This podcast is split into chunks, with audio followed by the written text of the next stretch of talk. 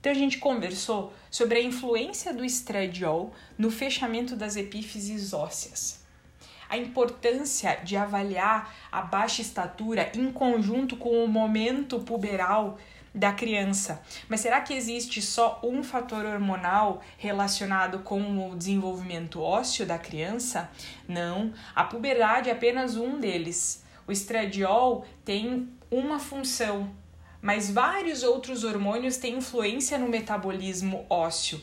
A idade óssea, ela pode ser influenciada por vários outros fatores. E quando a gente fala do metabolismo ósseo na criança, além dos hormônios, das concentrações adequadas do GH, do hormônio tireoidiano e de todos os outros eixos, o que a criança precisa? Ela precisa ter as vias de formação e reabsorção óssea em níveis adequados, com funcionamento adequado. Ela precisa ter os nutrientes base da composição óssea em níveis adequados.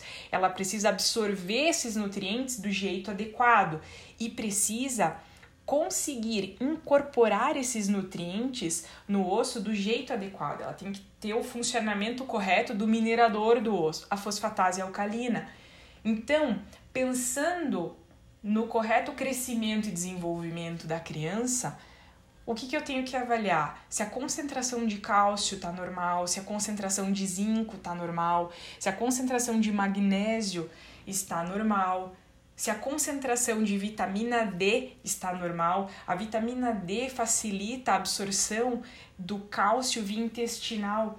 Se ela não tiver em níveis adequados, a gente já prejudica a absorção do cálcio, a gente já prejudica o processo de mineralização óssea. E isso tem que ser considerado em conjunto com o crescimento, em conjunto com a puberdade. Se essa criança entrar no estirão puberal e ela não tiver os nutrientes corretos, em níveis corretos, ela pode ter algum distúrbio de crescimento, ela pode ter alguma alteração de crescimento. Quando a criança não tem a fosfatase alcalina, ela tem um quadro que a gente chama de hipofosfatasia. Isso é um pouquinho mais raro e grave, a gente faz o diagnóstico quando a criança já é bem pequenininha. Ela tem essa incapacidade de incorporar esses nutrientes nos ossos, tem um comprometimento grave. No quadro de hipofosfatasia, qual é o principal marcador? A concentração de vitamina B6, a piridoxina.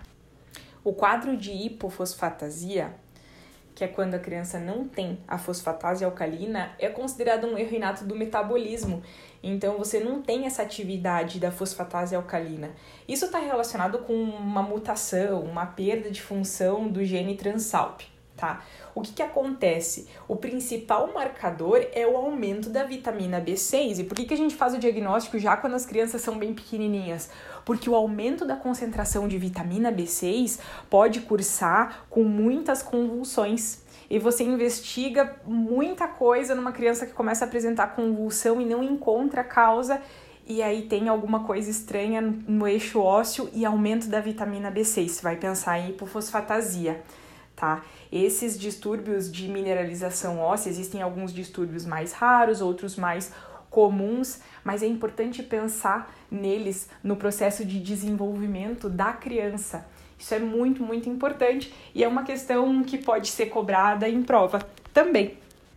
Uma dica: tem muitas, muitos colegas que não gostam tanto de revisar é, esses temas da parte hormonal pediátrica, porque parece que é algo que não é da prática clínica comum e não tá tão organizado, mas é uma ótima oportunidade para revisar vários eixos metabólicos em um só aplicar vários raciocínios clínicos em um único caso.